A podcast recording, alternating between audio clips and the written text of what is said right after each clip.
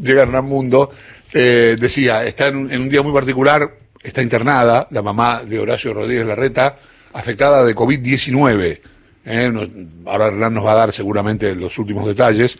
También habló esta mañana Fernán Quirós, el ministro de Salud de la ciudad. ¿Cómo te va, Hernán? Buen día. Es así, Chavo, Horacio, el gusto de saludarlos. Buen día para todos. Una mañana fría en la ciudad de Buenos Aires, por suerte soleada y con el dato que vos señalás, eh, Chavo, que es el relevante, por lo menos el que se destaca, con la confirmación eh, de la internación de la madre de Horacio Rodríguez Larreta, jefe de gobierno de la ciudad, 81 años, internada desde anoche en el sanatorio eh, Mater Dei de la zona de Palermo. En principio, con un cuadro febril que derivó en su internación positivo el caso ya de eh, coronavirus sin que eh, revista gravedad. Esa es la información que eh, nos acercan voceros de la ciudad aquí en la jefatura de gobierno. El propio Horacio Rodríguez Larreta está en Parque Patricios, en la sede de la jefatura de gobierno, junto a Diego Santini, y van llegando los distintos ministros para la reunión del gabinete de la ciudad que tradicionalmente se hace el día miércoles. Rodríguez Larreta, de hecho, ha expresado su agradecimiento a la gente que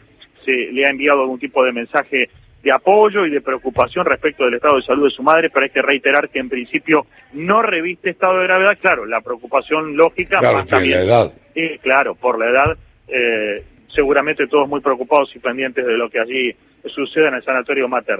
Esa es la información hasta el momento respecto del estado de salud de la madre de Horacio Rodríguez Larreta. Respecto del comportamiento, o sea, de la situación epidemiológica del COVID-19 en la ciudad, Fernán Quirós manifiesta que van 10 días seguidos de estabilidad en el número de casos, sin embargo muy prudente planteando la necesidad de que hace falta toda esta semana para verificar si estamos en presencia ya de un descenso más paulatino eh, y ya, ya se puede pensar en que se superó el pico en la ciudad de Buenos Aires, pero todavía falta más teniendo en cuenta que ha habido situaciones derivadas de fines de semana largos y habrá que ver, y esto todavía será materia de análisis, si ha tenido impacto o no la manifestación del lunes y las expresiones de distintos, en distintos lugares de la ciudad, no solamente en el obelisco, en rechazo al aislamiento obligatorio y con otras consignas, si esto efe- efectivamente tiene algún tipo de impacto epidemiológico y se aumenta el número de casos. Lo cierto es que ayer eh, 1.052 casos en Ciudad de Buenos Aires, 79.318 los positivos de COVID-19 en el total, y estamos hablando de un total de 1.869 fallecidos en Ciudad de Buenos Aires. Sobre justamente el análisis de lo que viene sucediendo los últimos días y qué puede suceder de aquí en adelante, esto decía Fernán Quirós.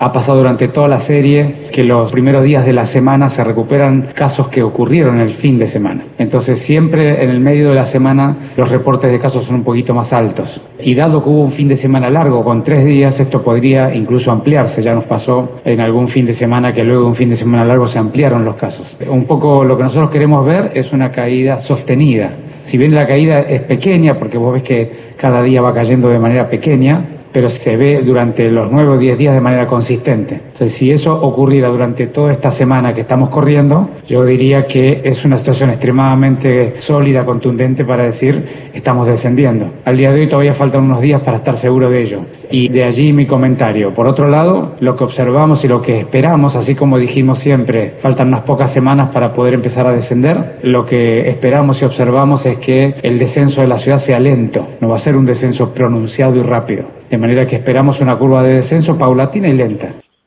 Es un dato importante el que da Quirós respecto a que eh, la gente y todos aquellos que nos estén escuchando de Ciudad de Buenos Aires no esperen que el descenso de los casos sea eh, de una manera rápida o que se dé de una manera rápida, sino que, según dicen las autoridades de la ciudad, va a haber un descenso lento y que seguramente puede haber algún tipo de eh, aumento de casos con algún tipo de rebrote de aquí en más. O sea que el problema claramente no está resuelto y lo que resalta Quirós una vez más, eh, Chavo, como lo ha dicho la OMS en las últimas horas, es el grupo etario de 15 a 30 años es el que más distribuye la enfermedad y lo que dice la ciudad es que observa un menor nivel de conciencia y de responsabilidad, sobre todo a la hora de generar reuniones sociales, reuniones de amigos y en espacios cerrados. Quirós dijo que esos son eventos súper propagadores del COVID-19.